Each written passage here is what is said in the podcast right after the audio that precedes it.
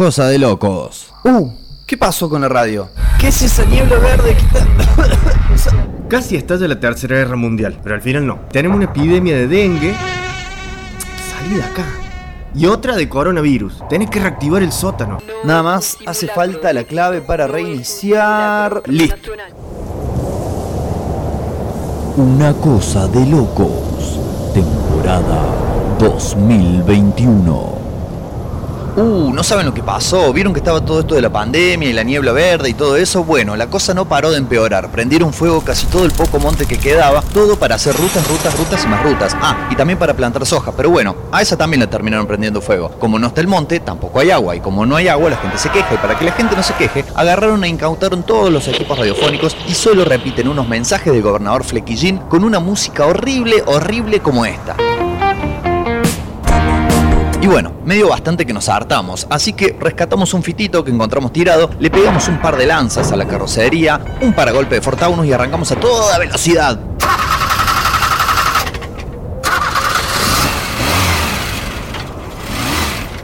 Bueno, arrancamos nomás, con destino al domo, al superdomo, para...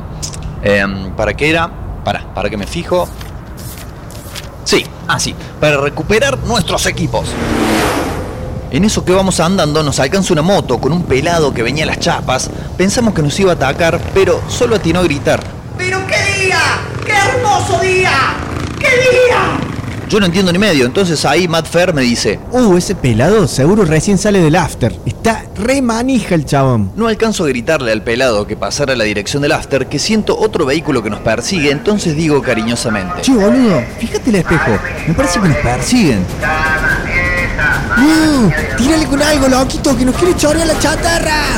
A ver, ¿qué encuentro por acá? Clavos Miguelitos, no. Una ballesta, no. Un paquete de dinamita, no, no, no. Ah, listo. Acá hay un criollo que quedó de antes de ayer. No hay nada más duro que esto. Bueno, salvo el pelado que pasó recién, ¿no? Y se lo tiro, pero antes entono mi grito de guerra. ¡Toma, guacho! Después de sacarnos de encima el chatarrero, seguimos un rato y veo que ya estamos llegando al Superdomo. Entonces tiro. Che, bolón, aprieta los frenos que ya estamos llegando, ¿eh? ¿Qué freno? ¿No tiene frenos? ¡No! ¡Los cambiaste por birras el otro día! Ah, cierto. Eh, bueno, valió toda la pena. No me arrepiento de nada.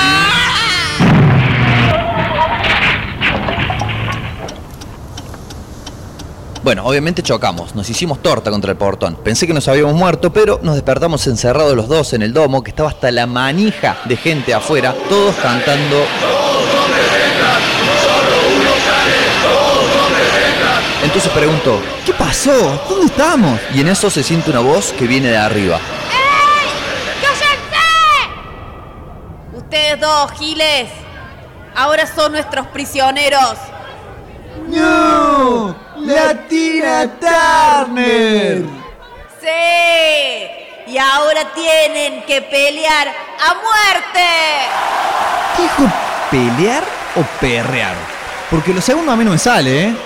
Va, el otro menos. Mirá, loquito. No hay armas, no hay lanza, no hay cuchillo, no hay nada. Hay micrófonos, auriculares. ¿Estás pensando lo mismo que yo? Eh, ¿Que nos caemos a microfonazo? No, salame. Que hagamos radio desde acá. Si no quieren que salgamos, no salimos y listo. Y tenía razón, pero necesitaba algo contundente, una declaración de mis intenciones, un grito de guerra. Así que me paré, junté todo el aire que pude y grité. ¡Esto es una cosa de loco!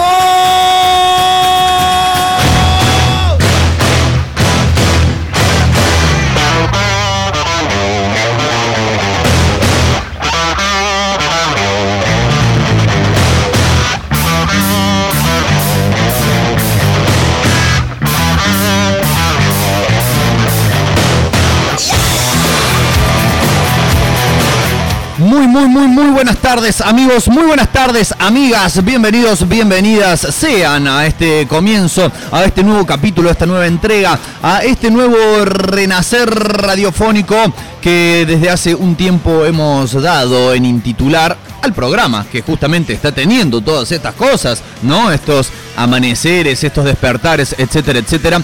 Hemos dado en denominarlo una cosa de locos y estamos al aire siendo en este preciso instante de la historia de la Tierra las 19 horas 8 minutos 21 segundos del día jueves 12 de agosto del año 2021. Todo esto claro si nos anclamos geográficamente en la República Argentina en la provincia de Córdoba, en la ciudad del mismo nombre, en el barrio de Alberdi y en la calle Pedro Sani, el 355, donde existen, donde funcionan, donde tienen lugar todas las actividades que se engloban en el Centro Cultural Kame House.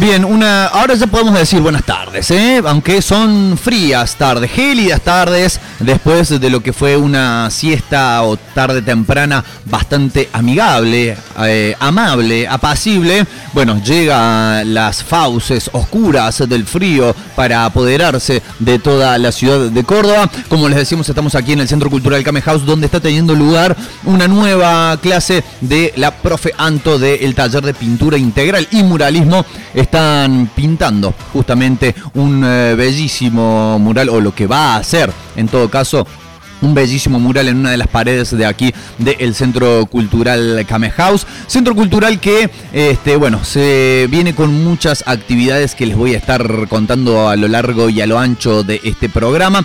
Sepan para que se vayan preparando, para que vayan preparando a los peques, quienes tengan justamente niños, niñas, niñeces, ¿eh? ya sea eh, hijos, hijas, eh, familiares, sobrinos, sobrina, nieto, nieta, etcétera, etcétera, que el domingo 22 domingo 22 de agosto, o sea, no este domingo próximo, sino el otro, el siguiente, vamos a estar teniendo en horas de la tarde, alrededor a partir de las 15 horas, los festejos del Día de las Infancias aquí en la Kame House, donde va a haber actividades, va a haber juegos, vamos a cortar media, media calzada aquí de la calle Pedro Sani, vamos a tener, eh, bueno, muchas cosas lindas preparadas para que les peques entonces vengan a disfrutar, a participar y a vivir su día. Y que nosotros les adultes, ¿eh?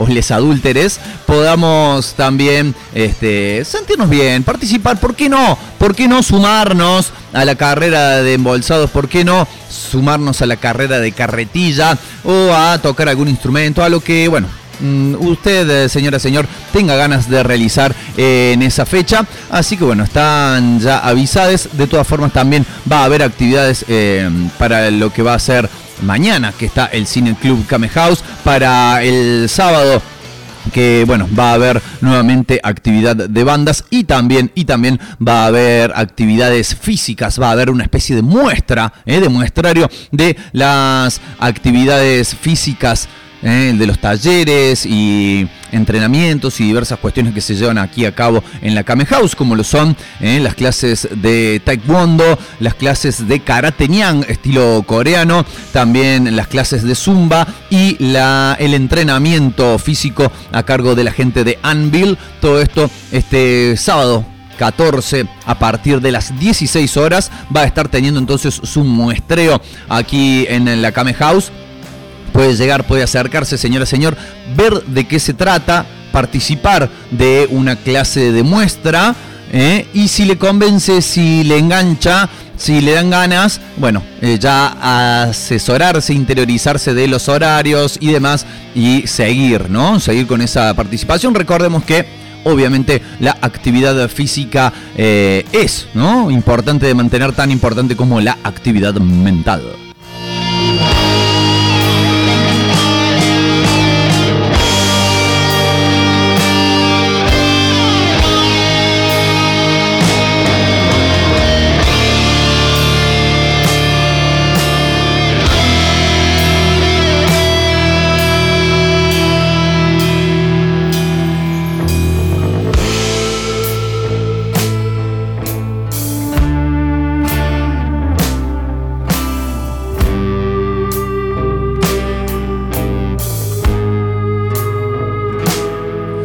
Dejé ahí con un, halo de misterio, ¿no? Eh, es tiempo, es momento de que les vayamos diciendo varias cosas. Por ejemplo, que ustedes ya saben, estamos saliendo en vivo a través de elsótanorock.com, eh, pero tenemos la posibilidad de eh, que se retransmita, de una especie de volver a intentar, ¿eh? una especie de redención analógica, porque saben y sepan que todos los sábados a partir de las 20 horas este mismísimo programa es retransmitido a través de Radio Comunitaria La Quinta Pata, a quienes pueden encontrar tanto en el éter a través del 93.9 como también a través de la internet en radiolaquintapata.com.ar así que ya saben todos todos los sábados a partir de las eh, 20 horas a partir de las 20 horas una cosa de locos la edición que por ejemplo está saliendo en vivo en este momento es como que volviera a salir en vivo pero allá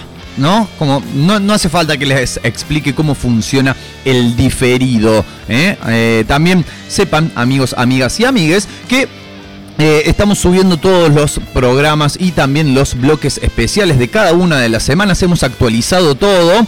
Eh, lo estamos subiendo a diversas plataformas, pero tenemos un anuncio que hacer y es que la gente de Spotify nos ha dado la espalda. Eh, sin previo aviso ni posterior aviso, sin aviso directamente, decidieron por lo que consideran eh, potenciales infringimientos a las leyes de copyright. eh, leyes que, como ustedes ya saben, ¿no? han sido tergiversadas de una manera tal eh, de cual eh, eran unos instrumentos que sirvieron para proteger a artistas que generaban el arte, el contenido y que se han subvertido de manera tal que ahora quienes poseen estos derechos y quienes cual policía del arte van por las diversas plataformas bajando los contenidos que se crean son justamente en este caso por lo menos las empresas discográficas que se han unido. Se han unido se han complotado en contra nuestro y nos han bajado todos los shows que teníamos subidos allí a Spotify.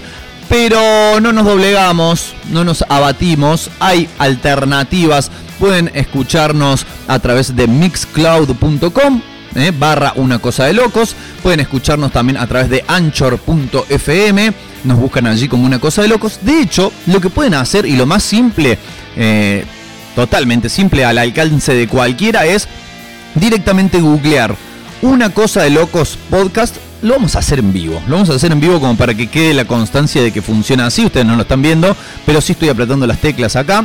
Ponemos una cosa de locos podcast y por ejemplo lo primero que nos aparece eh, estamos en listennotes.com estamos en Apple no podcast.apple.com eh, estamos en bueno acá sale el link de Spotify no creo que funcione. Lo vamos a intentar capaz que no con las cartas que les hemos mandado y que hemos exigido ahí que che qué ha pasado no bueno lo borraron de Spotify pero en todos los otros en todos los otros sigue funcionando y tienen entonces a qué va todo esto tienen la oportunidad de poder escucharnos cuando ustedes quieran, que es ¿no? un poco el espíritu del podcast. Poder escucharnos en cualquier momento, en cualquier lugar y además no solo eso, sino de la temática o el programa que ustedes elijan. Subimos allí tanto los programas enteros como cada uno de los bloques centrales o especiales que tiene cada una de nuestras emisiones. Así que ya saben, googlean una cosa de locos podcast y allí tienen para entretenerse sanamente.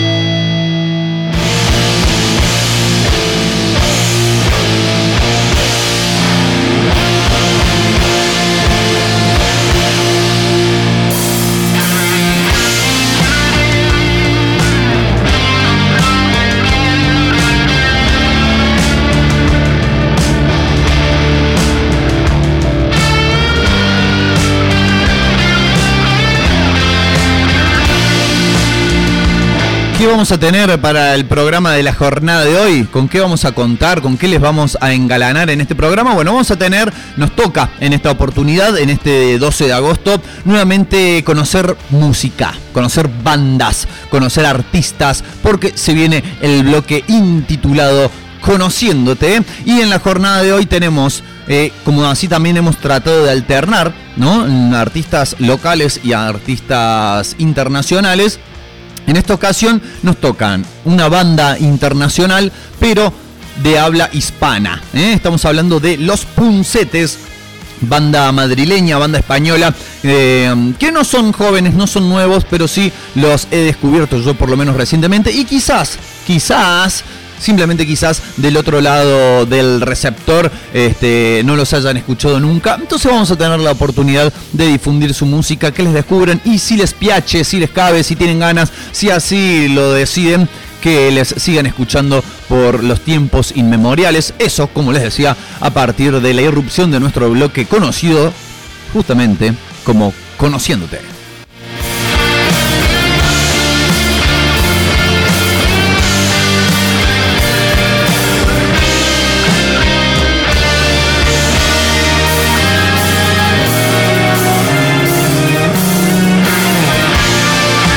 Bueno, vamos a tener, claro está, la información. Hoy tenemos un picadito de muchas, muchas novedades musicales. Vamos a tratar de organizarlo de alguna manera en la cual este, podamos hacer entrar todo lo, lo que tenemos para ofrecerles desde el punto de vista musical. Tenemos mucha música nueva mucha música nueva para la jornada de hoy. Así que, ¿no? Si fuera, si esto fuese los programas de radio de los años 90, quizás ustedes estarían del otro lado ya con el cassette virgen puesto en la casetera y los dedos ya acomodados en el play y en el rec para que cuando yo me calle la boca y dé lugar a esta música, la graben, ¿no? Que era algo que, solíamos hacer. No sé si, bueno, posiblemente haya eh, gente de generaciones más recientes escuchando este programa y te diciendo, cassette, ¿qué es? Play y rec, ¿cómo? Pero no puedes hacer play y grabar al mismo tiempo. Bueno, todas esas cuestiones este, que posiblemente no entiendan y que eran la delicia de nosotros, nosotras y nosotres, las personas que habitábamos la década del 90.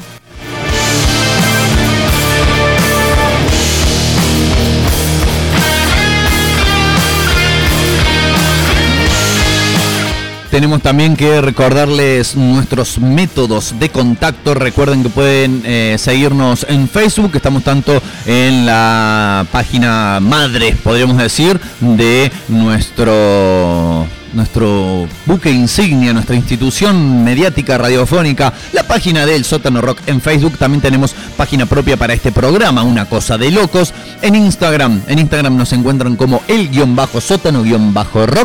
Nos pueden también seguir vía Twitter, arroba el sótano rock. Este, por ahora, esos son los métodos de comunicación. Quienes me conocen personalmente también me pueden mandar mensajes a mí, los leemos al aire. Pueden mandarnos incluso mensajes de audio y eh, nosotros los convertimos, los pasamos por distintos filtros informáticos para que puedan ser también reproducidos y ustedes también estén al aire aquí en Una Cosa de Locos. Bueno, ya habiéndoles adelantado lo que vamos a tener, ya habiéndonos presentado, dicho por dónde sonamos, dicho cómo se pueden contactar, eh, pasamos a introducir la música que va a sonar ahora para abrir justamente musicalmente este programa. Vamos a tener en primera instancia una banda amiga de un artista amigo, de un intérprete, cantautor, este músico persona humana. Estamos hablando de la banda Entre Rulos que nos ha hecho llegar mediante su hermana ayer, eh, Muñoz, a quien le mandamos un gran abrazo.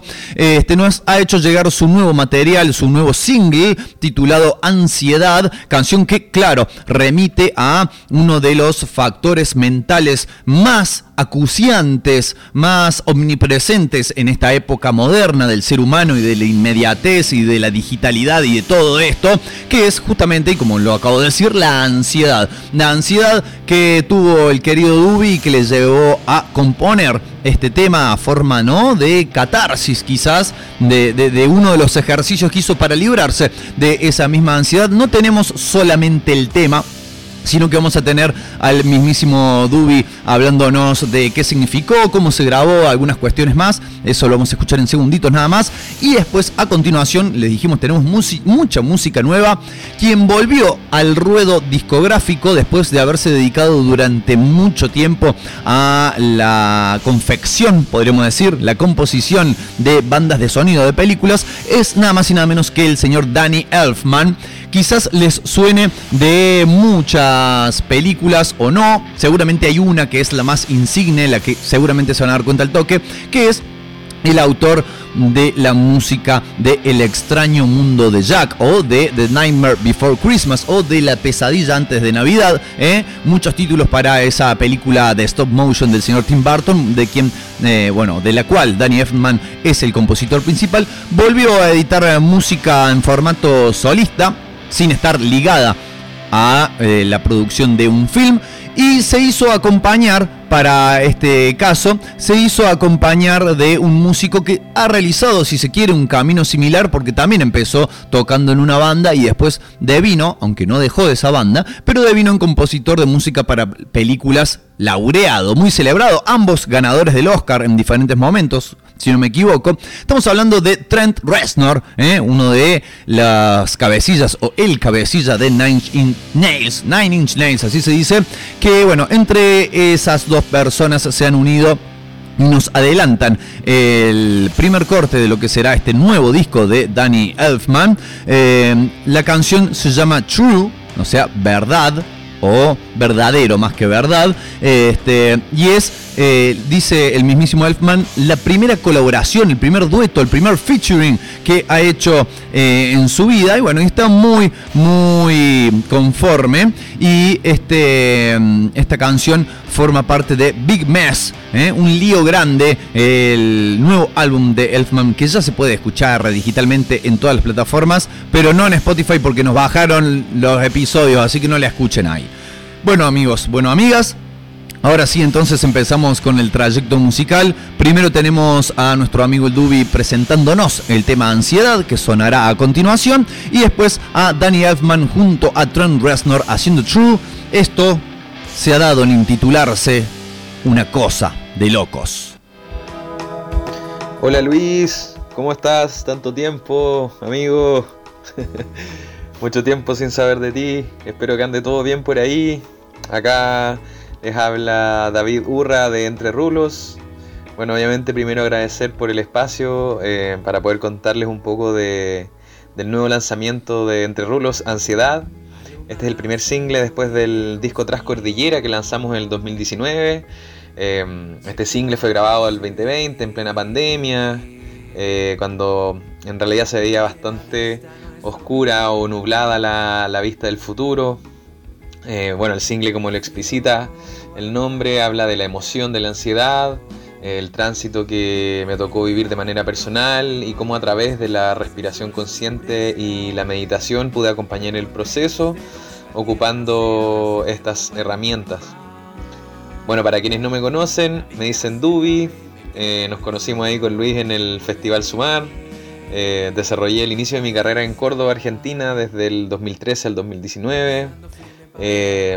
Pensaba volver, de hecho, a Córdoba el 2020, pero bueno, la, pandemia eh, influyó en esta decisión y decidí finalmente quedarme acá en mis pagos en, Valdivia. Eh, aún sigo, por supuesto, vinculado a Córdoba y no pretendo dejar de hacerlo. De hecho, dentro del mismo single eh, participó Gastón Sánchez Sarmiento en el bajo, Franco Di Prieto en beats y sintetizadores, y la mezcla fue realizada por Luis Primo del estudio Maya de lo cual me siento muy muy contento y agradecido. Bueno, para despedirme les recuerdo escuchar Ansiedad en las plataformas de streaming, eh, que les sea más cómoda, ya sea Spotify, Deezer, Apple Music, Tidal, etc. Y buscarnos en las redes sociales de Facebook como Entre Rulos, en Instagram como Entre Rulos Banda y en YouTube como Entre Rulos. Si quieren ver más contenido de nosotros, algunos videos, videoclip, etcétera, etcétera. Así que eso, un fuerte abrazo, cariños Luis, espero que ande todo bien por allá. Nos vemos. Chau, chau.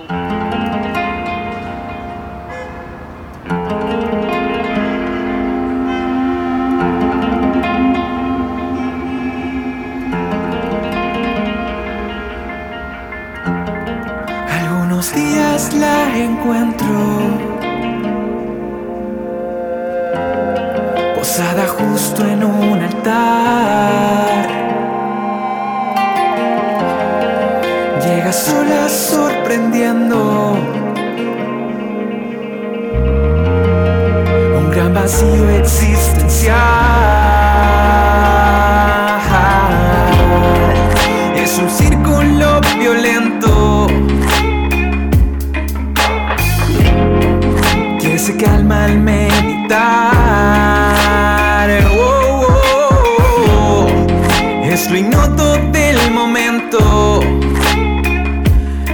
Lo que no existe. Quién sabe si llegará.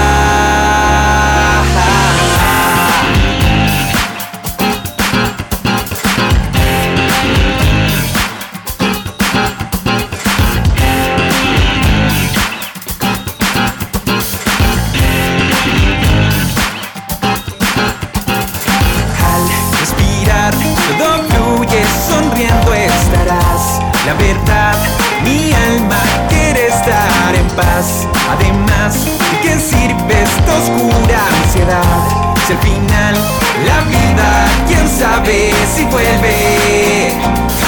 Al respirar, todo fluye, sonriendo estarás.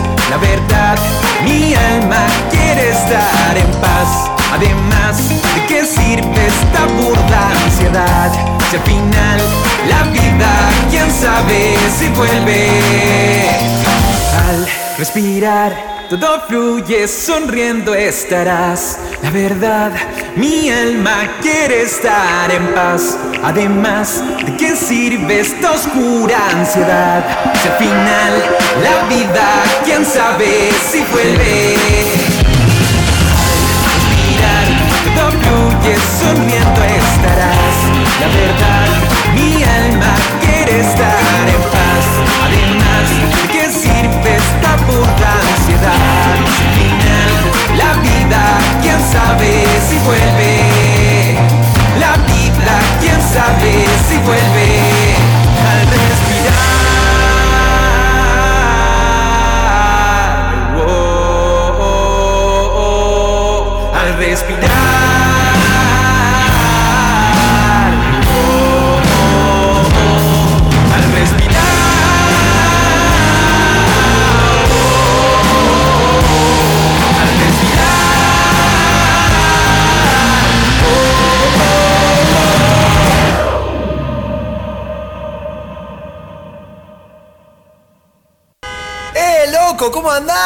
¡Eh, chabón! ¡Tanto tiempo! Che, qué mortal está esta remera. ¿Dónde la pegaste?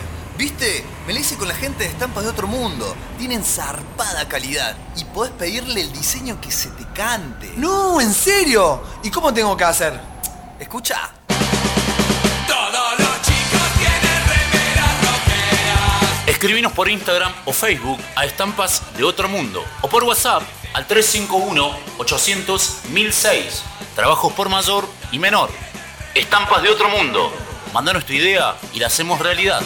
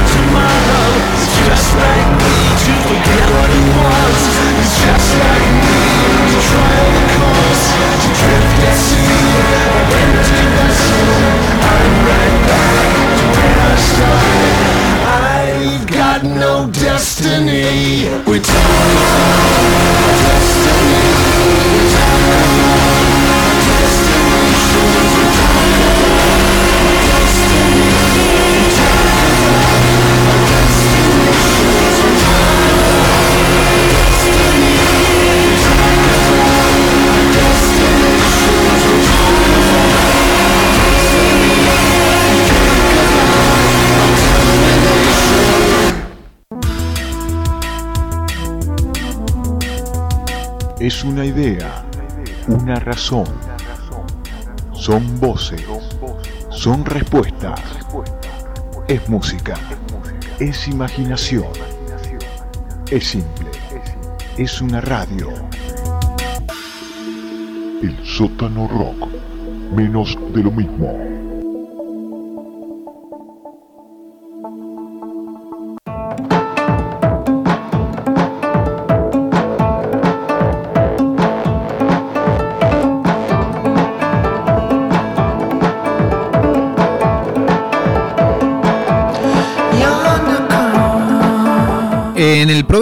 De la semana pasada hablábamos de Led Zeppelin, ¿no? Del documental que ya está listo. No tiene aún fecha de estreno fijada, pero ya está listo para este, que la gente pueda verlo por primera vez. Un documental mm, patrocinado y con la participación y autorizado, ¿no? Por los mismos Led Zeppelin y que cuenta el comienzo, el ascenso de su carrera. Ahora vamos a hablar de una de esas partes. Vamos a hablar del señor Roberto Planta. Vamos a hablar de Robert Plant. Eh, el señor Plant eh, arremete nuevamente eh, con un álbum de versiones y un álbum colaborativo. ¿Y por qué decimos arremete de vuelta? Porque allá por el año 2007 hace ya 14 años, ha pasado mucho tiempo, mucha agua bajo el puente, pero allá por el año 2007 eh, se unió a la cantante country o de bluegrass country Alison Krauss y con el productor de más o menos los mismos géneros, legendario productor, el señor T-Bone Burnett, eh, y juntes hicieron el álbum llamado Racing Sand, levantando arena, como cuando uno, no sé si les ha pasado de caminar por la playa, no de estacionamiento, sino la que tiene arena, y uno cuando camina por la playa muchas veces lo hace en hojotas. Y cuando uno camina con ojotas, no, por eso no sé si les pasa o es que, bueno, yo tengo una, una hay disposición del pie bastante particular, lo cual hace que la ojota con el talón de la ojota vaya justamente haciéndole un homenaje al título de este disco. Voy levantando arena, lo cual obviamente eh, genera los enojos y las iras de las personas que están este, absorbiendo los rayos del sol acostadas en la arena y paso yo plaf, plaf, plaf con las ojotas y repartiendo arena para todos lados. Bueno, no habla de eso el disco, sino que es un disco de versiones de eh, los géneros de distintos artistas, de las canciones de los géneros de country, blues rock, rhythm blues, folk y lo que habitualmente se conoce como americana. No confundir ¿eh? gente grande a ustedes les digo, no confundir con aquellas fiestas que se hacían cuando éramos pequeños, pequeñas y que este, consistían en bueno, un encuentro de adolescentes de mm, diversos géneros donde principalmente la consigna era que las chicas llevaban la comida y los chicos llevaban la bebida. Y bueno, y ahí se dan inocentes juegos como la botella, el semáforo, etcétera, etcétera.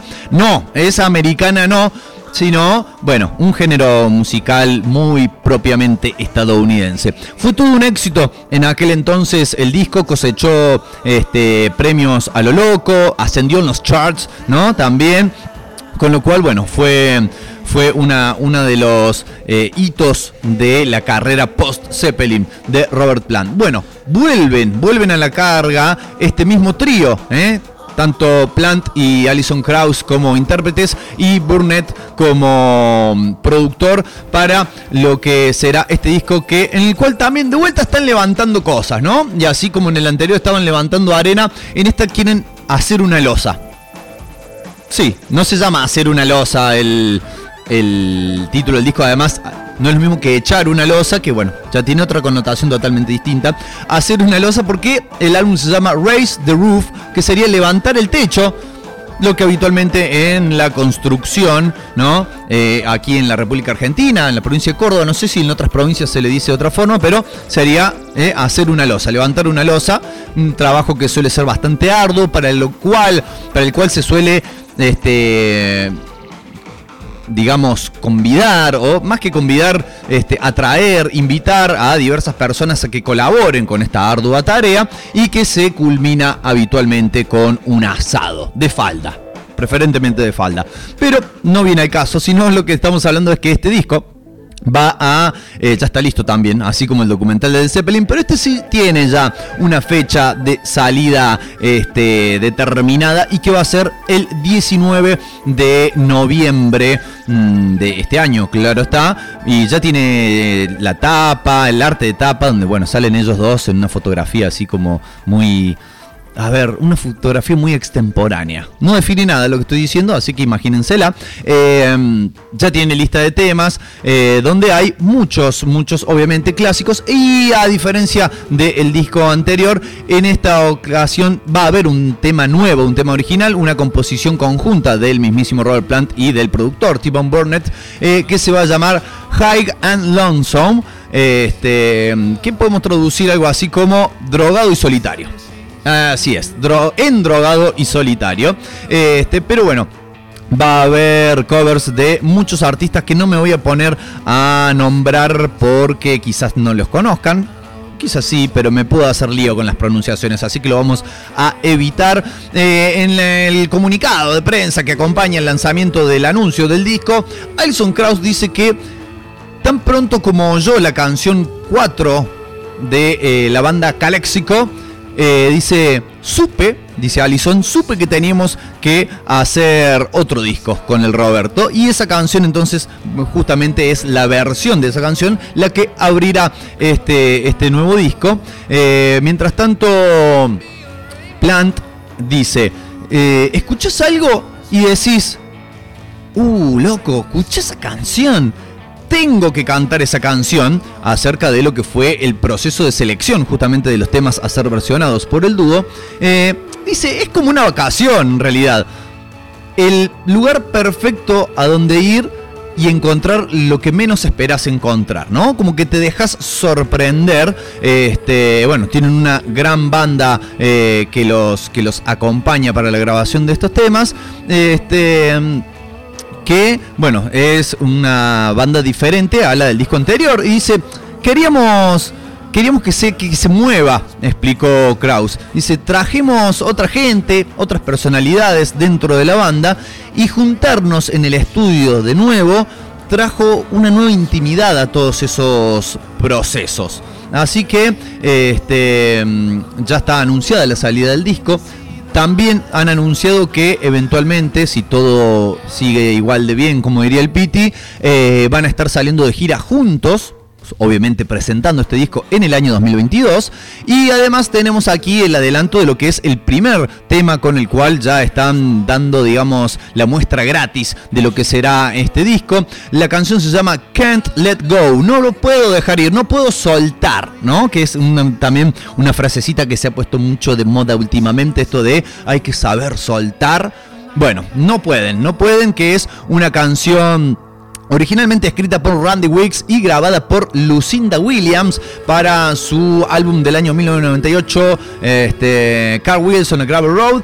Eh, lo curioso, lo curioso es que Buddy Miller, este guitarrista que eh, tocó en esa versión, en la versión original del tema, forma parte de la banda que grabó el disco ahora con Plant y con Kraus, así que seguramente haya repetido su interpretación en esta nueva versión de la canción e incluso se rumorea de que la mismísima Lucinda Williams eh, también tiene alguna participación en el disco porque se sabe que ha, ha estado participando de las sesiones de grabación. Así que amigos y amigas, hemos tirado mucha data eh, en este bloque, hemos dicho muchas cosas es momento de respaldarlo con la música. Entonces, vamos a escuchar ahora sí, que les dijimos al principio del programa, ¿no? Tenemos mucha música nueva para convidarles. Vamos a escuchar en primera instancia este tema, este adelanto, este primer corte que se llama Can't Let Go, eh, Robert Plant y Alison Krauss de este futuro disco que se va a llamar Raise the Roof. Y después para combinarlo vamos a ir en la dirección opuesta. Nos explicamos. Eh, estamos hablando de Robert Plant, un artista originalmente proveniente del palo del rock, haciendo versiones de temas country, ¿verdad? Bueno, lo que vamos a escuchar después es un artista proveniente justamente del country, uno de los más grandes, podríamos llegar a decir sin lugar a dudas, del género, haciendo una versión de una canción de rock nada más y nada menos que el señor Johnny Cash, haciendo nada más y nada menos también su versión, muy buena versión, de un clásico de los Soundgarden. Eh, la canción se llama Jaula Oxidada, Rusty Cage. Así que con estas dos canciones, amiguetes y amiguetas, nos vamos a despedir hasta el próximo bloque. Claro está, todavía tenemos hasta las 21 horas para seguir disfrutando de esto, que es una cosa de locos.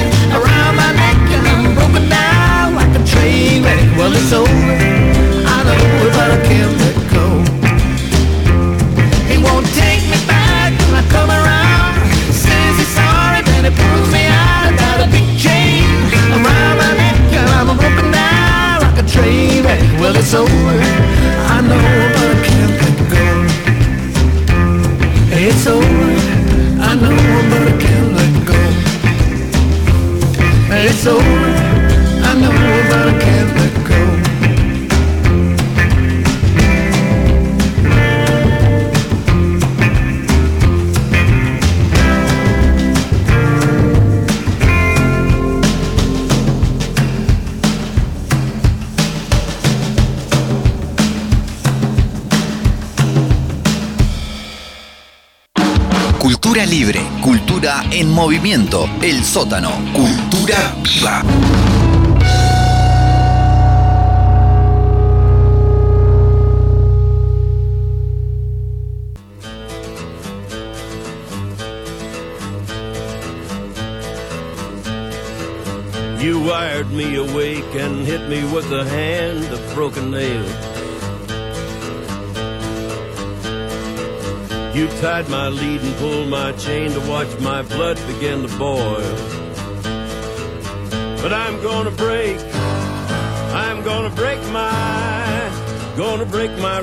cage and run.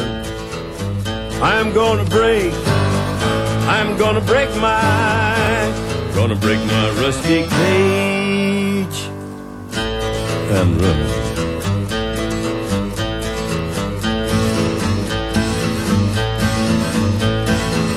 Too cold to start a fire, I'm burning diesel, burning dinosaur bones.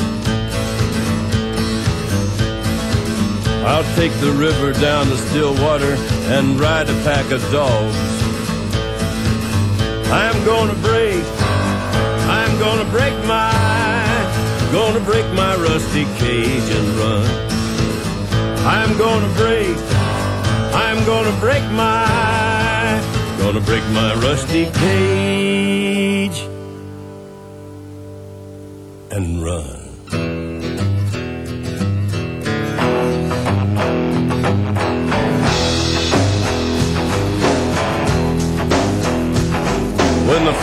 Burns along the road. Like God's eyes in my headlights. When the dogs are looking for their bones. And it's raining ice picks on your steel shore I'm gonna break.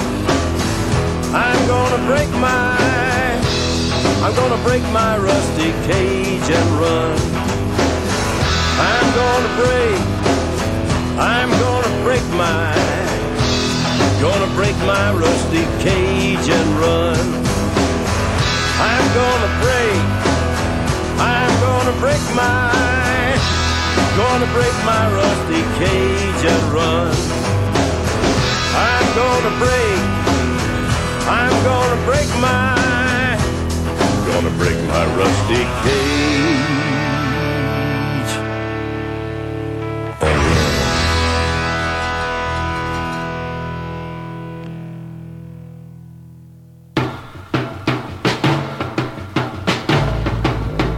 Llega a El Sótano Rock el momento de no guardarse nada. De sacarse toda la mierda de adentro. Un par de horas de revoleo de melena y de pogo en el living. ¡Rompan Lunes, 20 horas. Jueves, 17 horas. Rompan todo en el sótano rock.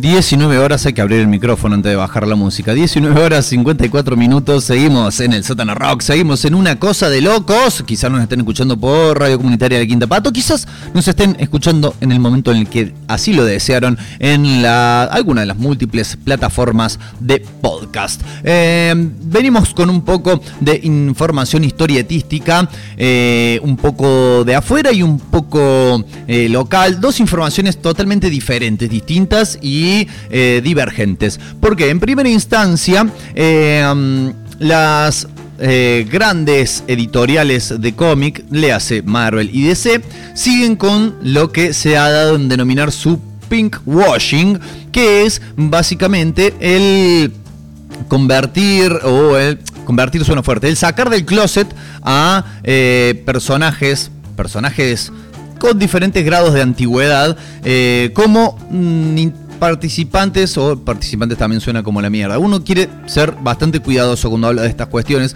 como integrantes de eh, alguna minoría de preferencia sexual, como integrantes del colectivo LGTBIQ.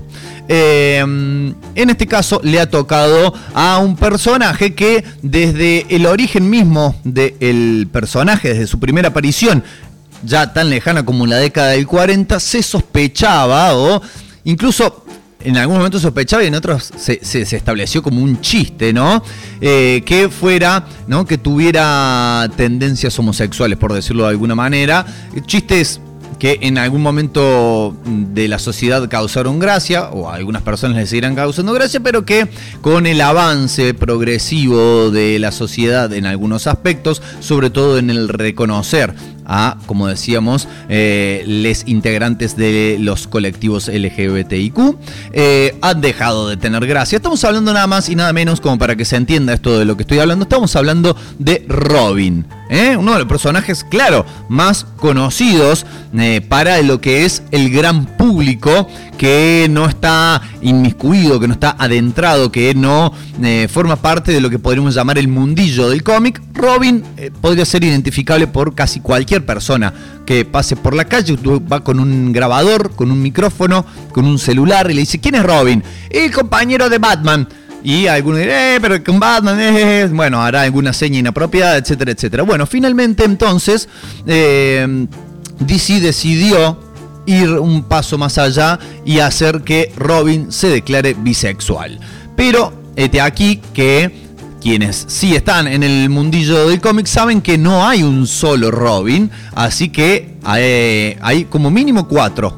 Y bueno, si tomamos los, los Elseworlds, ¿no? Los mundos paralelos, las, las realidades alternativas, hay muchísimos más. Pero de la continuidad oficial del canon, como se le llama habitualmente, son cuatro. Y en este caso, a quien, eh, digamos, los guionistas o editores le han asignado una nueva preferencia sexual es al tercero de estos Robins, llamado Tim Drake, eh, un personaje que sucedió en estas funciones a, bueno, obviamente a Dick Grayson, el Robin original, a Jason Todd, el Robin asesinado por el Guasón, y después de que el Guasón lo asesinó, pasaron unos años en los cuales Batman dijo, no voy a tener más eh, compañeros niños adolescentes porque eh, me los matan, me los matan o se hacen grandes y se van, qué sé yo, bueno.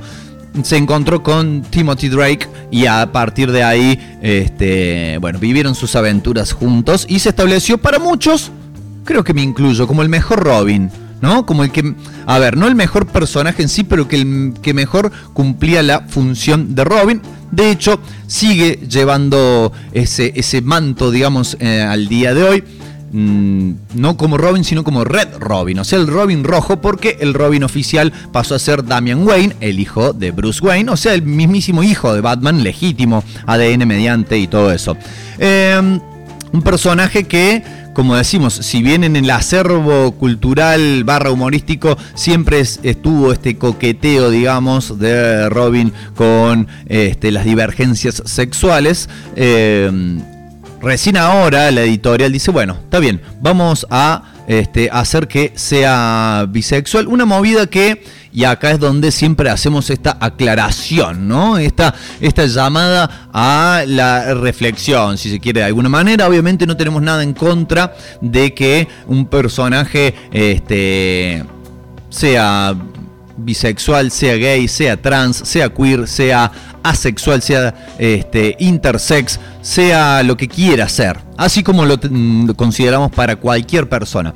Pero hay un par de cuestiones que nos llaman la atención o que consideraremos que se podrían hacer mejor. Por un lado, claro, está esta cuestión de cómo desconfiamos cuando las corporaciones eh, pegan este tipo de giros, ¿no?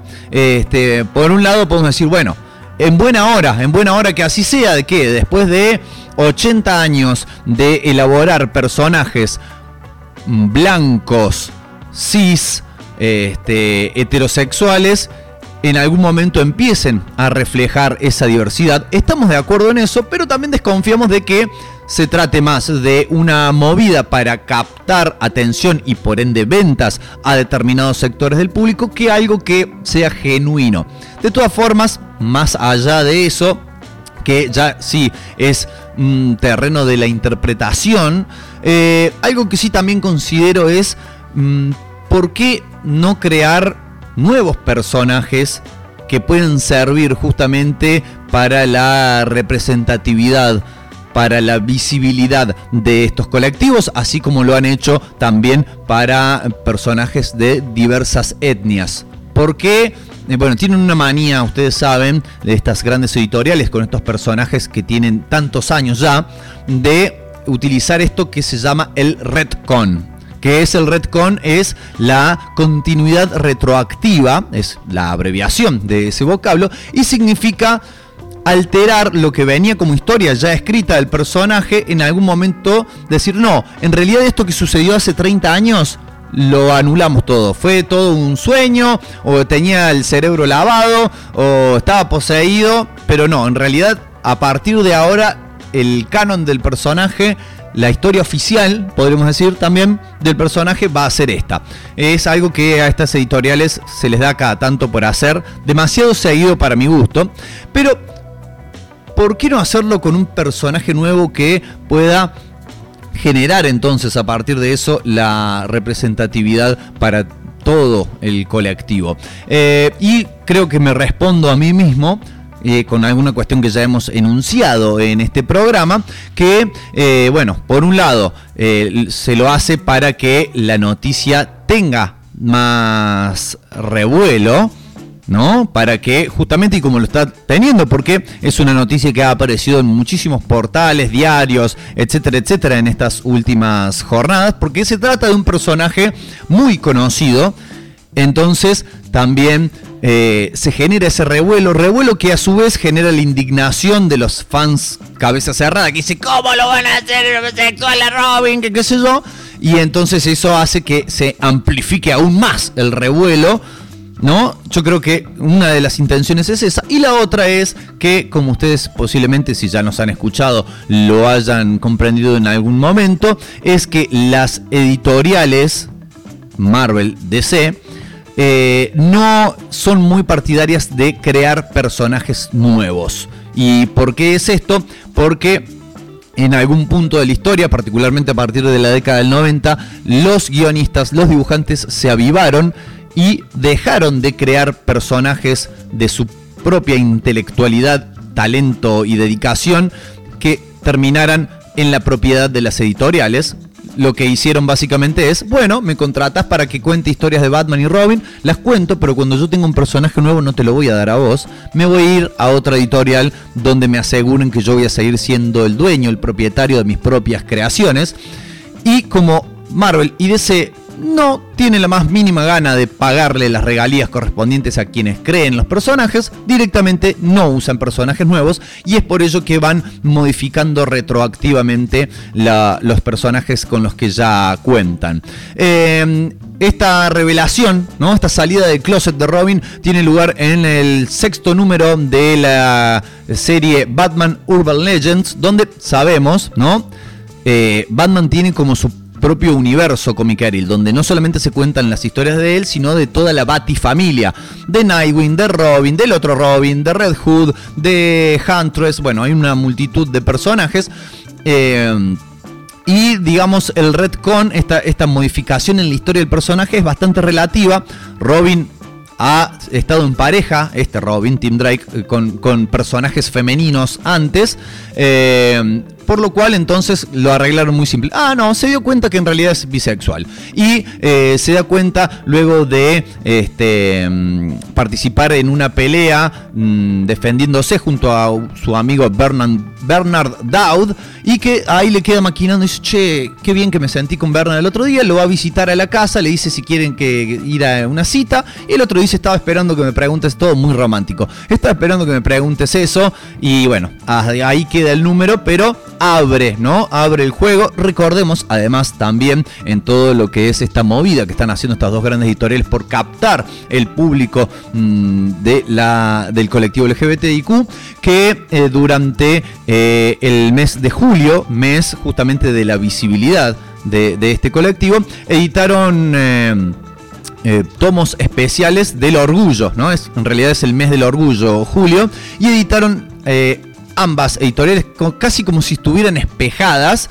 eh, este, editaron eh, tomos especiales justamente del orgullo con integradas por eh, íntegramente, integradas íntegramente, para ser aún más redundante, por historias de sus personajes eh, integrantes justamente Vamos a integrar todo de estos colectivos. Así que, bueno, avanza, ¿eh? sigue avanzando la integración de, las, de la diversidad sexual en las grandes editoriales de cómic. En este caso, quizás eh, eh, con el personaje más conocido de los que últimamente han empezado a revelar como pertenecientes a estas, a estas preferencias sexuales.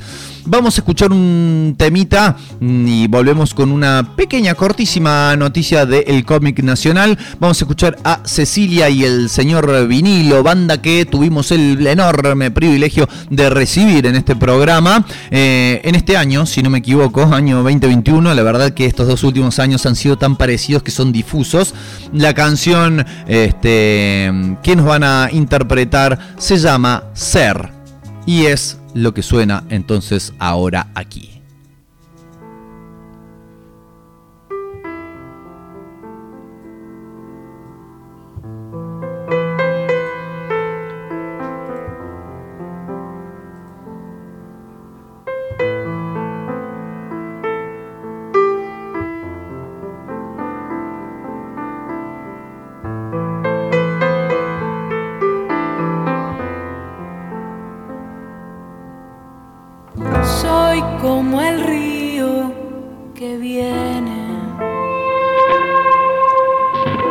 Soy como el viento que va.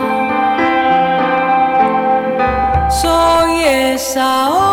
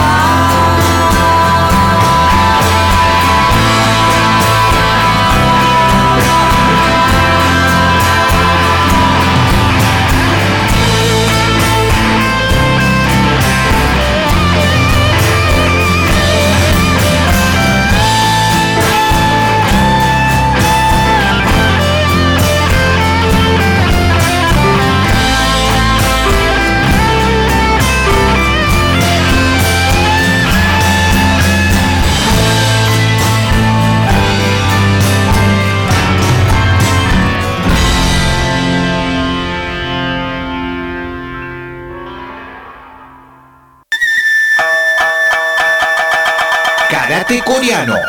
Estilo Nyang. Lunes, miércoles y viernes. De 18 a 20 horas. Instructor Ángel Palacios. 3512-681213. Bajo protocolos COVID-19. En la Kame House.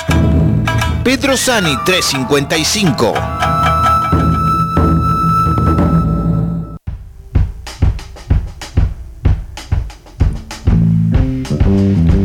Bueno, segunda parte de este bloque informativo comiqueril, en donde tenemos una noticia que te puede interesar a vos docente, a vos bibliotecario, bibliotecaria de una escuela o de una biblioteca popular.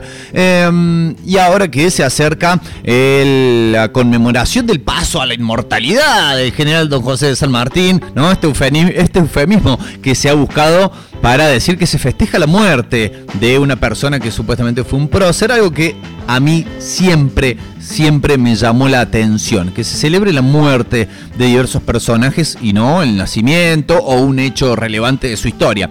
Eso al margen, eh, se encuentra en preventa y tenemos que decir que en una preventa bastante económica, eh, un libro intitulado San Martín por Brescia, ¿no?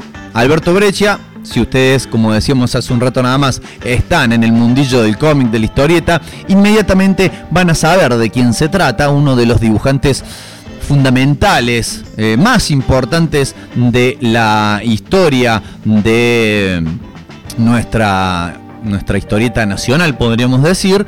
eh, que bueno, ha sido recopilado. Les leo, les narro cómo, cómo viene la mano con este libro que está editando la gente de Loco Rabia y que pueden encontrar entonces en locorabia.com.ar.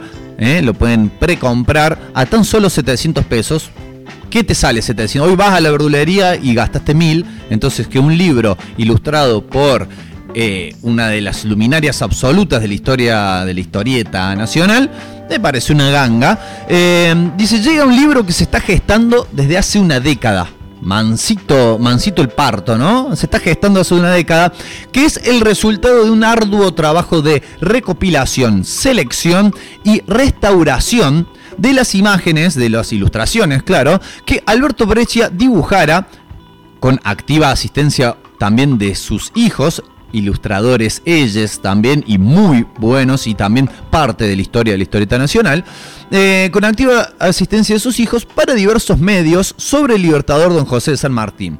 O sea, estos son una colección de ilustraciones que hizo Brescia sobre la figura de San Martín para diferentes soportes y medios y que el ideólogo y autor de este libro, eh, Tony Torres, movilizado por el interés de dar a conocer y de recopilar y de tener todas reunidas esas maravillosas ilustraciones, redactó una biografía del general San Martín que sirve como guion y como hilo conductor para justamente poder nuclear y eh, compilar todas estas ilustraciones en una sola obra y que tenga un sentido. Eh, entonces, eh, este, bueno, se, se compone así este libro que funciona, digamos, en una manera podríamos decir, doblemente histórica, ¿no? Porque por un lado es una biografía de una de, de las personas de la historia de nuestro país que como ustedes obviamente ya saben y han experimentado en carne propia, se estudia a más no poder durante los diferentes niveles de la educación en este país. Eh, pero en formato historieta, lo cual lo hace mucho. Cualquier cosa que esté en formato historieta, inmediatamente se hace muchísimo mejor. Así que por eso recomendábamos para docentes, para bibliotecarios de escuelas o bibliotecas populares, pero es una buena oportunidad.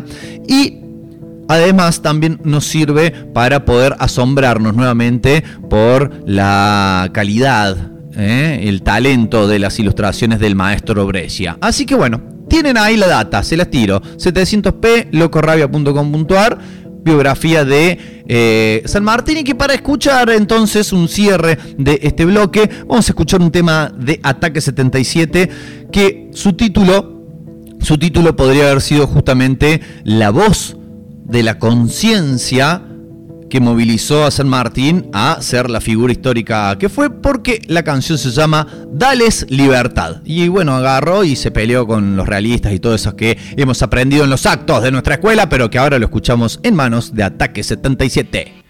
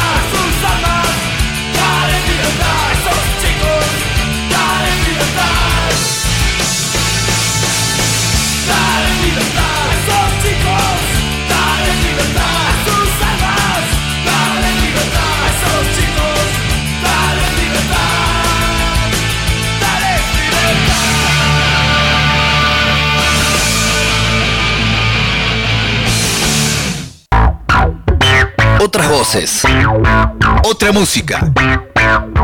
El sótano. Otra cosa.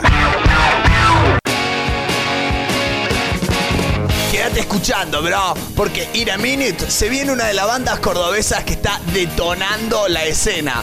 Vamos a una tanda y estamos right back con todos ustedes. Ey, pibe, ¿cómo se llama tu banda? Este, el sótano. Bueno, no se me cuelguen hablando porque la gente se aburre, ¿eh? Aire. Seguimos surfeando esta ola de rock. Estamos con los chicos de eh, El Zócalo que nos quieren contar algo. Sí, vamos a estar tocando este viernes. Bueno, bueno, muchas gracias a la gente del Zócalo. Es el sótano. Esto es todo. El sábado me voy una vueltita a verlos, ¿eh? Pero es el viernes. Llegó la hora de cambiar las cosas. El sótano rock. Tenés tu lugar.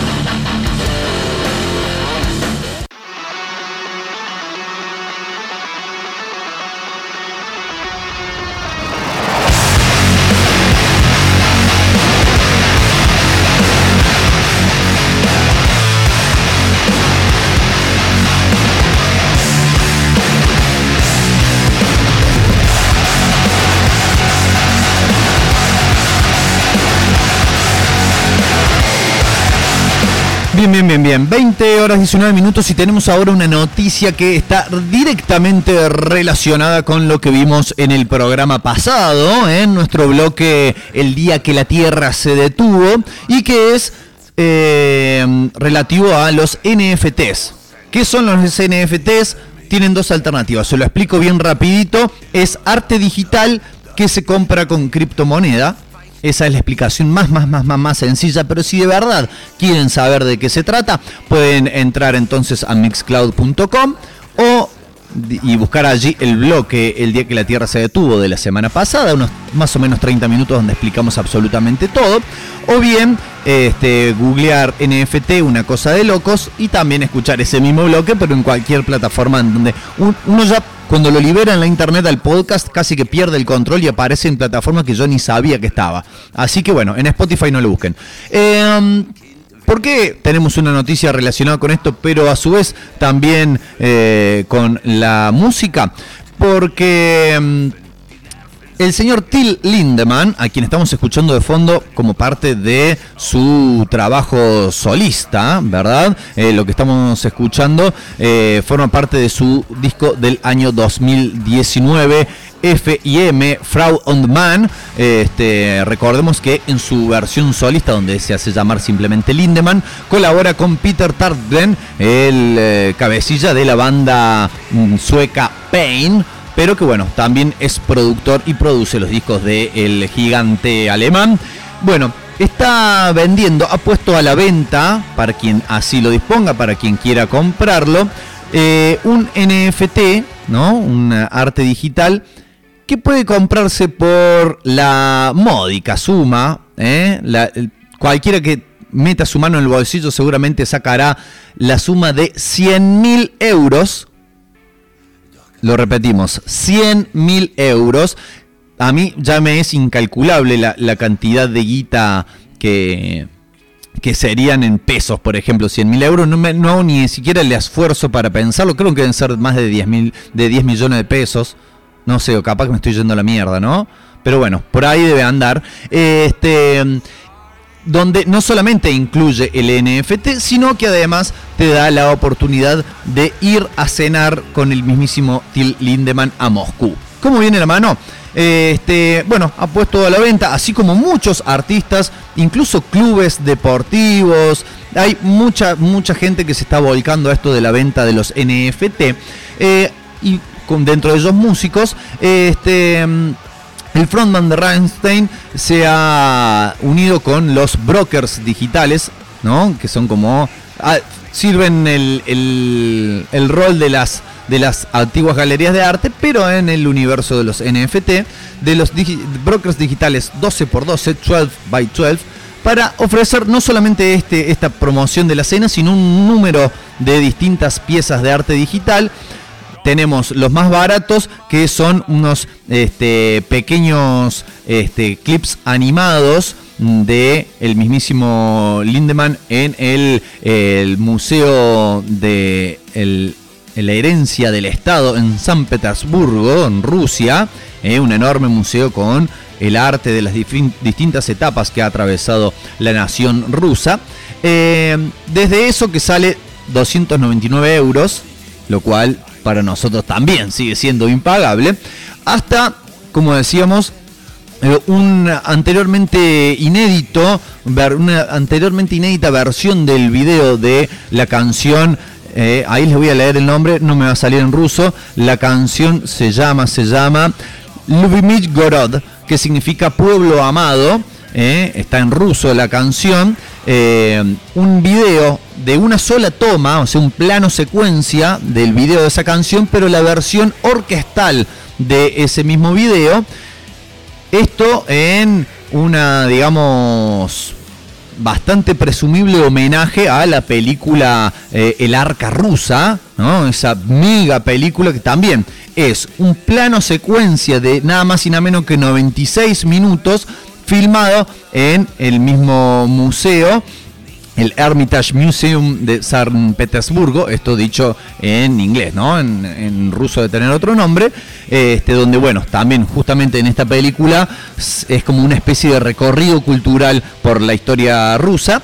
Bueno, una especie de homenaje por parte de Lindemann, la versión orquestal de este tema, un video de un plano secuencia, y además, además, eh, las 10 personas, porque hay solamente 10 disponibles de, esta, de este NFT, que paguen las 100 lucardas de euros, no solamente se van a hacer acreedores del, del NFT, del registro de que son dueños de eso, sino que también van a poder acompañar a Lindemann en Moscú para una cena como parte del acuerdo, como parte del trato. Este, que incluye el, el NFT que se estaría comprando tan baratito. Eh, el costo del el vuelo, el hospedaje, la visa para quien haya comprado y un acompañante. Y obviamente, ¿no? Calculo, espero que la comida de la cena. Si no, encima tenés que pagar, después de haber pagado 100 mil dólares, tenés que pagar la cena, eh, la propina, por lo menos para el mozo. Este, así que, eh, hasta el momento en que estamos leyendo esta noticia, nadie ha comprado este, este NFT. Veremos cómo le va. Se ve que, ¿no? Como no puede estar saliendo de gira actualmente ni con su proyecto solista ni con su banda principal Rammstein, el dijeron, bueno, hay que buscar el mango por algún lado. Vamos, es como, ¿no? Algo que pasa también con las celebridades por estos lados latinoamericanos, ¿no? Que muchas veces sorte eh, venden, ¿no? Desde un simple saludo de cumpleaños hasta una cena. Pasa un día con, eh, no sé, pasa un día con el chino Darín, ¿no? Y acompáñalo en todas sus actividades. O pasa un día con Boy Olmi. Y, ¿no? Lo acompañas así en su casa, comes con él y después estás tras de cámaras mientras graba ahí su, su programa de preguntas y respuestas junto a Tete Custarot. Podés saludar. Incluye un saludo a Tete Custarot también. Así que bueno, Lindemann se mete en el mundillo de los NFT, lo cobra caro, pero le agrega, ¿no? Esta cuestión de ir a cenar. A todo esto, después, o sea, ¿en qué te habla en la cena? ¿Te habla en alemán, te habla en ruso, te habla en inglés? ¿Te habla en guaraní? ¿En qué te habla Lindemann? O estará callado, vos vas a cenar con él y el chabón ahí, tú, como de piedra, duro como, como empanada de yeso, ahí, y vos comiendo y el loco no dice palabra. No se sabe, porque no está explicitado en qué lo que incluye. ¿eh? Se sabe que vos cenás con él, que hable, capaz que es otro precio. Lo que sí sabemos y lo que sí tenemos es justamente la canción. La canción cuyo video sería, digamos, el arte digital en sí que se está vendiendo eh, en parte de esta movida del criptoarte. Vamos a escuchar, eh, vamos a escuchar sí, vamos a escuchar ahora a Lindemann haciendo Louis Gorod, amado pueblo, y ya venimos en instantes nada más, se viene nuestro estimado y querido bloque Conociéndote, donde recuerden en la jornada de hoy vamos a estar, claro, conociendo a una banda española llamado Los Puncetes, así que agarren hisopitos, se limpian bien los oídos, ¿eh? un poco de agüita, eh, agua oxigenada y quedan ahí ya prestos para descubrir música nueva que quizás, que quizás pase a ser de sus favoritas. Ahora sí, escuchamos a Lindemann y la versión orque- orquestral de este querido pueblo.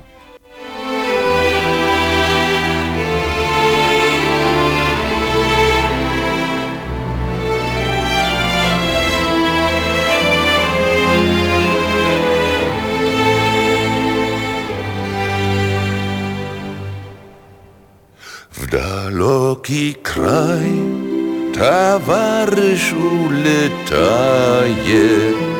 Родные ветры вслед за ним летят. Любимый город в синей дымке тает. Знакомый дом, зеленый сад и нежный взгляд. Любимый город в синей дымке тает. Знакомый дом, зеленый сад и нежный взгляд. Пройдет товарищ все бои и войны, Не зная сна, не зная тишины.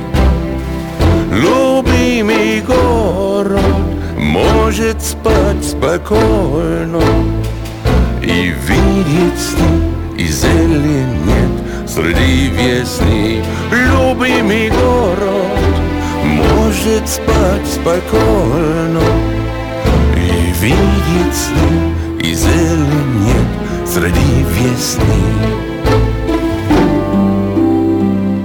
Когда ж домой товарищ мой вернется, За ним родные ветры прилетят. Любимый город другу улыбнется, Знакомый дом, зеленый сад, веселый взгляд. Любимый город другу улыбнется. Знакомый дом, зеленый сад, веселый взгляд.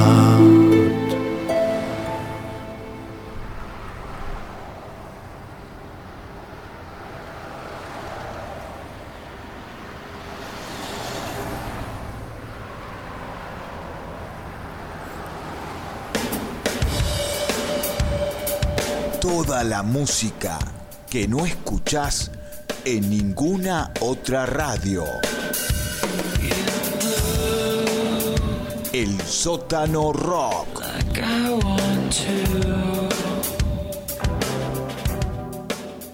Conociéndote.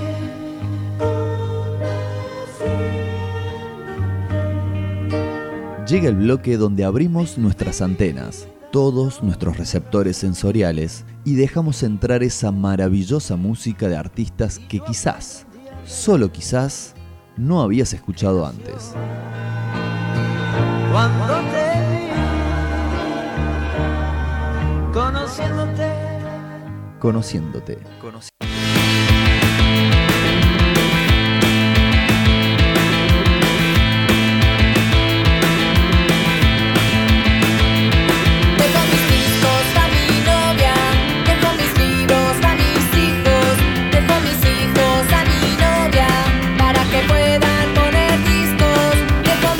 20 horas 32 minutos y arrancamos entonces con este bloque intitulado Conociéndote. ¿Dónde estamos conociendo? Ya estamos conociendo porque ya están sonando.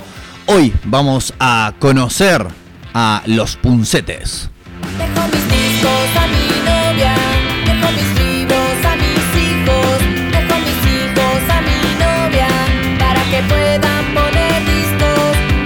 Eh, se trata de una banda española, como podrán escuchar a partir de la pronunciación de su cantante Ariadna. Eh, banda española surgida en Madrid eh, allá por el año 2004, eh, lo cual nos da la pauta de que, claro, no se trata de una banda nueva como muchas de las que hemos presentado ya, de las que hemos conocido, para hacerle el juego ahí al nombre del bloque, justamente en este programa. No se trata tampoco de personas muy jóvenes, porque la mayoría de sus integrantes, salvo el bajista, nacieron en el año 1978, ¿no? Son personas de unos 41, 42 añetes. Este, y su bajista, que es mi tocayo y que es del año 1989.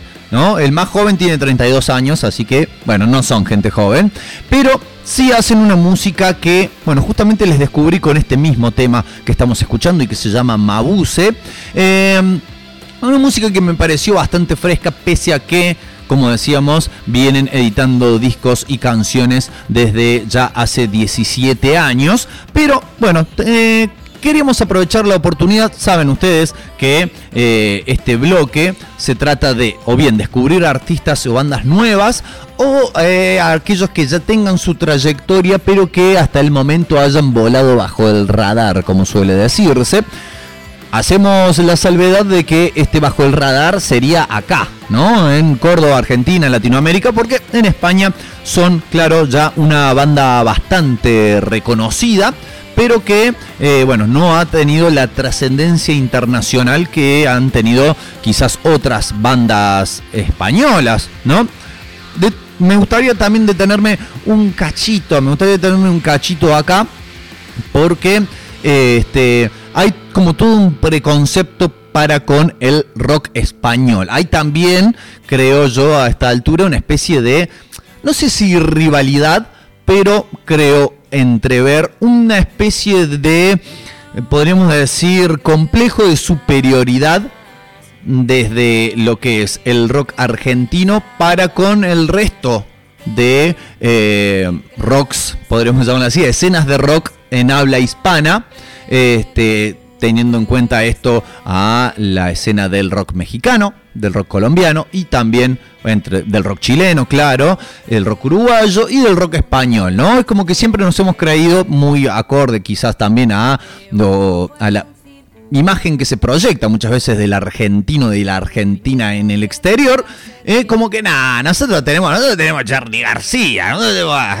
Spinetta, que me vení con ese Paco no sé cuánto. Bueno, la cuestión es que sí, salen muy buenas bandas desde España, eh, como salen de todos lados, ¿no? Esto es algo con lo cual insistimos también, es cuestión, si es que tenemos el tiempo y las ganas, de ponernos a excavar un poquito más, ¿eh? un poquito más profundo para encontrar entonces las cosas que nos puedan llegar a interpelar e interesar. Eh, no han llegado a nuestro país o no han trascendido en nuestro país demasiadas bandas españolas. Eh, tenemos, claro, la referencia principal creo que son los Héroes del Silencio, ¿no? La banda que más eh, arraigo tuvo aquí en nuestro país. Tenemos, claro, a los Rodríguez, pero tenemos que los Rodríguez, si bien era una banda española, mm, sus dos eh, compositores eh, mm, principales eran argentinos, como Andrés Calamaro y Ariel, Roth. Este. Tenemos, bueno, y poco más, ¿no? De lo que haya llegado y que realmente haya tenido mucha trascendencia aquí en, en Argentina. Quizás me estoy olvidando de alguna otra. Este, pero bien, esas son las del mainstream.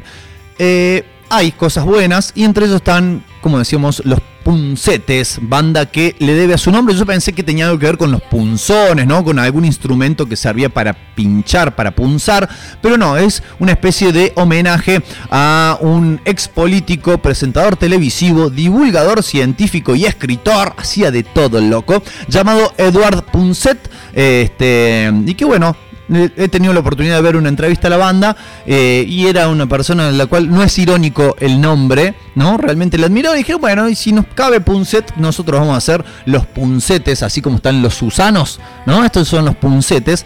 Lo que sí es irónico en muchas ocasiones son las letras de las canciones. ¿eh? Contienen una alta carga de, ironía, de, de acidez, de crítica social eh, en un envoltorio de humor ácido y corrosivo. ¿eh?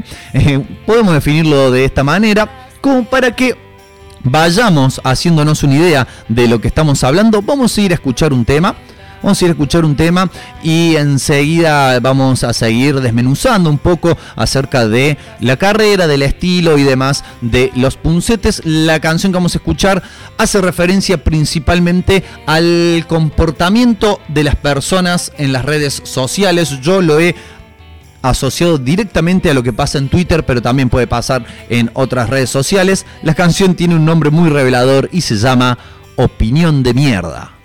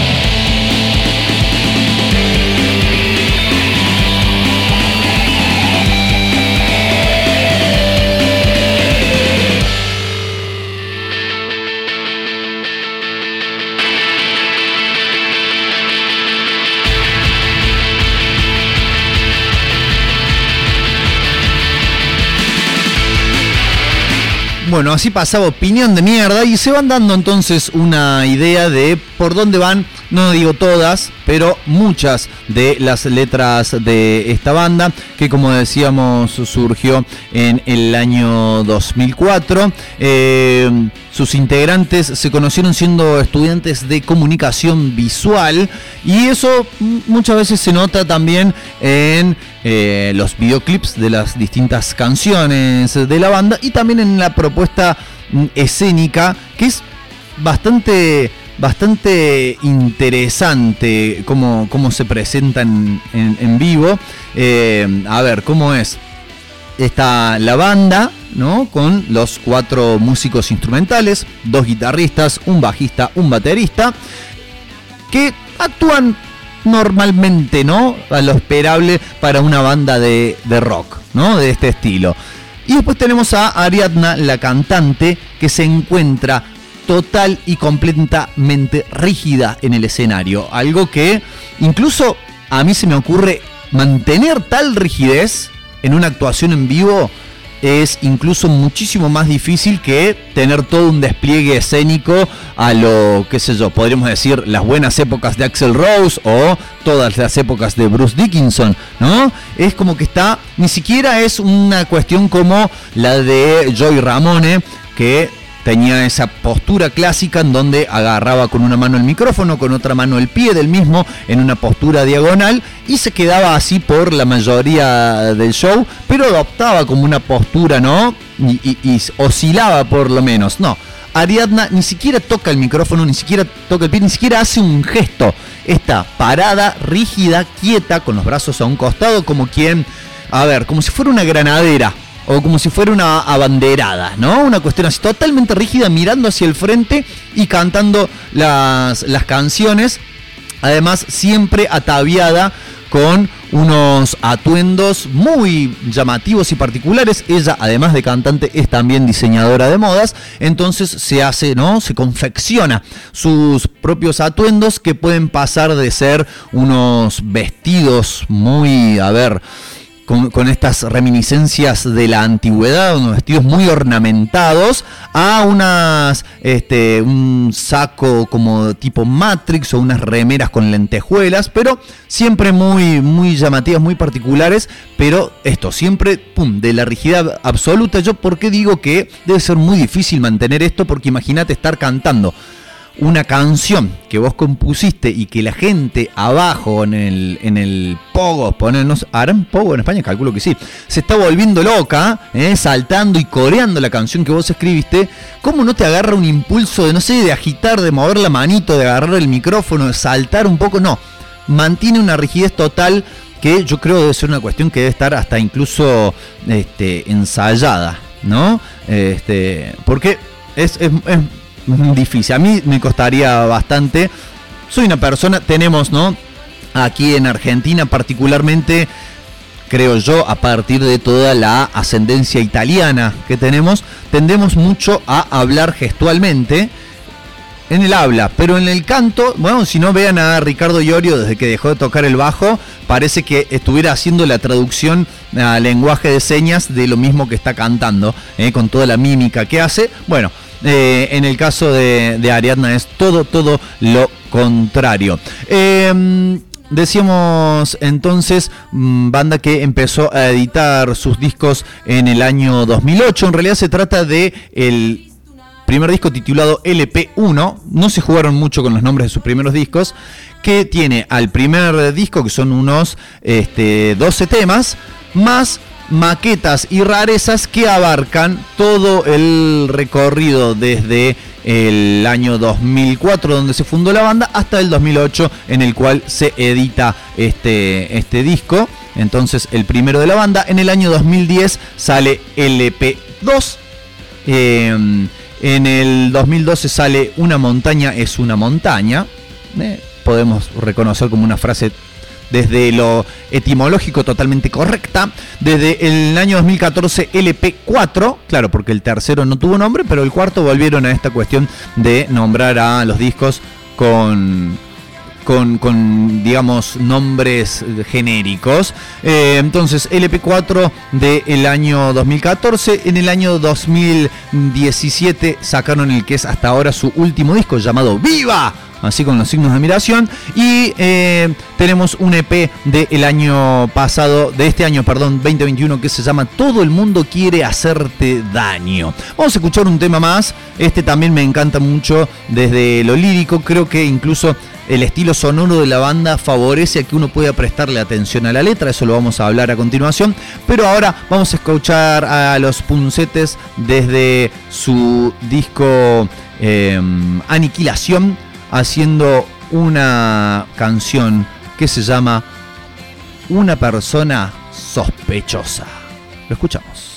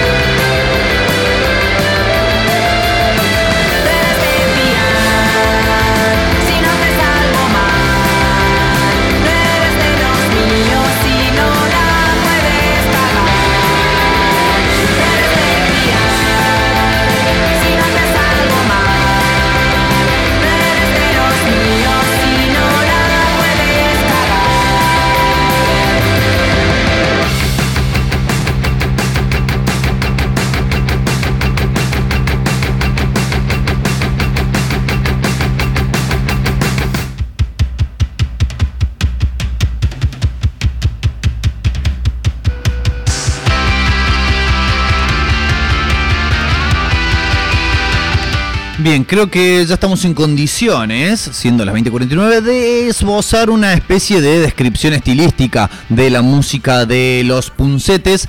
Los denominan o los caracterizan en algunas de las páginas donde estuvimos buscando información como una banda de indie pop.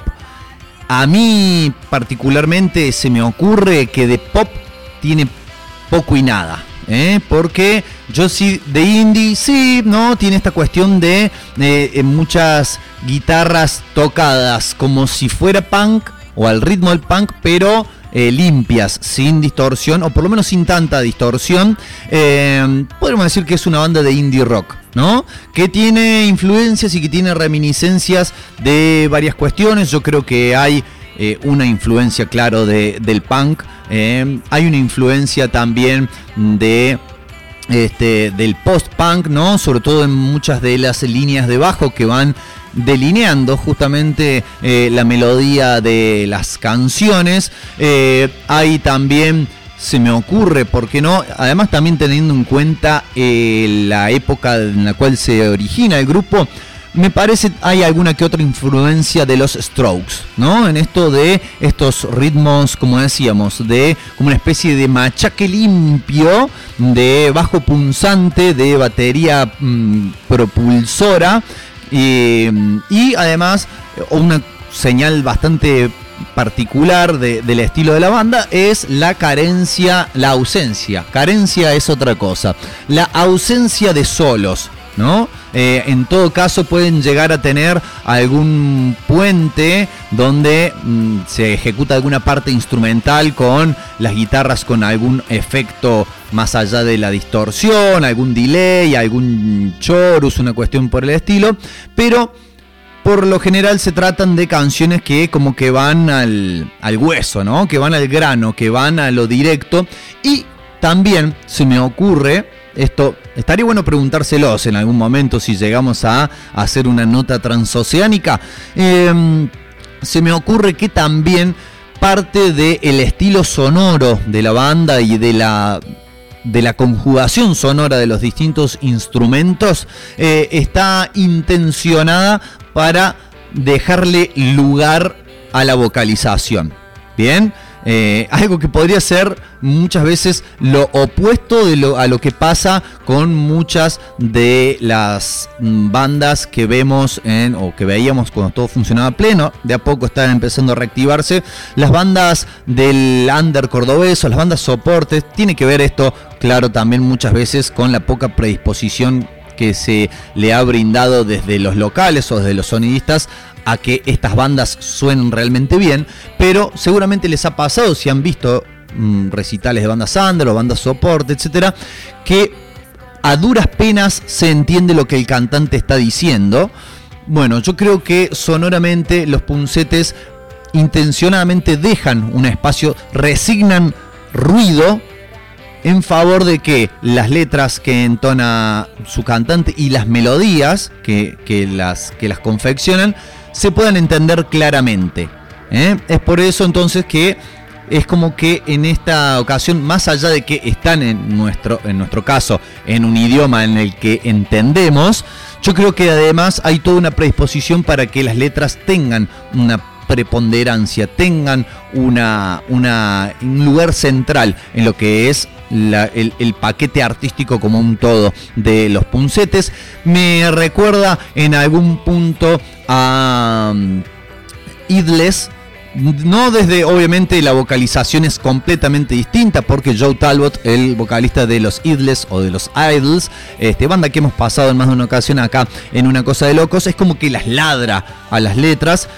Y en esta, en la vocalización de Ariadna de los Puncetes es muchísimo más melódica. Podemos decir que todas las letras son interpretadas melódicamente, eh, pero sí esta cuestión de la ironía, ¿no? Esta cuestión de la crítica social, de, de la crítica sobre todo al comportamiento humano, me parece, ¿no? La no he, no he llegado a escuchar toda su discografía, pero de las canciones que he estado escuchando, es como que se atreven a decir esas cosas que mm, muchas personas piensan pero no se animan a enunciar. Bueno, esto lo dicen así, de frente mar, sin pelos en la lengua, sin filtros.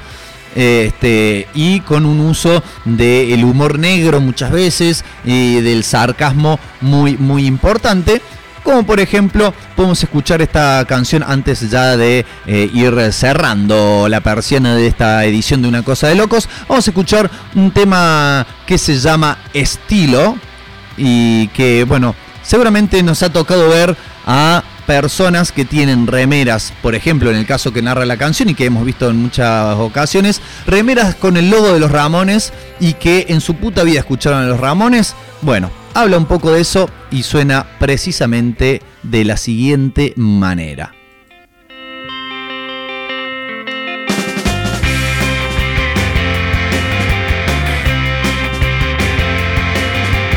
Todas las pequeñas cosas que te hacen brillar.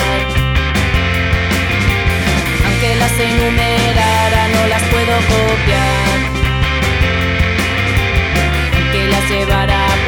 Nunca irían conmigo. Yo no tengo las respuestas, yo no tengo estilo.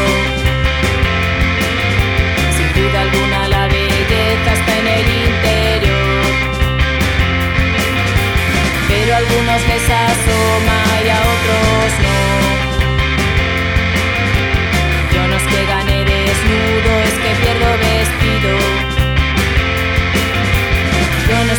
estoy en tu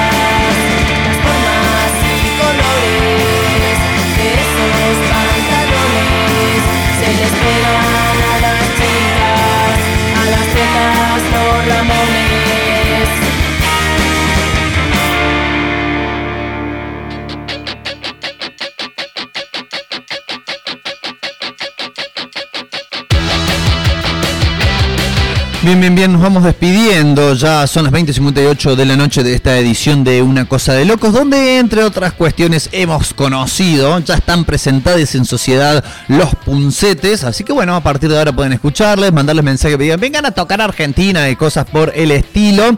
Em, Recuerden, recuerden amigos, recuerden amigas, mañana aquí en el Sótano Rock a partir de las 20.15 el Cine Club Came House Cine por la radio y después Cine Cine a través del canal de Twitch de la Came House. Así que esténse ahí atentos, atentas y atentes ¿eh? para pasar un viernes de lo más divino. Eh, nosotros nos volveremos, nos volveremos, porque venimos en un Volvo, nos volveremos a encontrar el próximo jueves a partir de las 19 horas. Recuerden también este sábado a partir de las 16 aquí en la Came House, muestra, exhibición este, clases abiertas de las di- diferentes actividades físicas y deportivas que se llevan a cabo en la Kame House. Va a haber eh, amenización musical en vivo también y que vayan agendando también la fecha del 22, domingo 22 de agosto, festejo del Día de la Infancia acá en la Kame House con participación, claro, de El Sótano Rock. Nos despedimos entonces con un tema este, que empieza con una frase muy, muy contundente, el tema que utilizamos en nuestras historias de Instagram para agitar el bloque de hoy. La canción se llama Tus amigos. Se la dedico a mis amigos. Sí, si me están escuchando del otro lado, se la dedico a mis amigos, sobre todo la primera frase del tema. Eh, bueno, que tengan un excelentísimo fin de semana largo, eh, para aquellos que puedan disfrutarlo. Y nos volvemos a encontrar. Traten de ser eh, felices, no hagan enojar. Chau, chau, chau.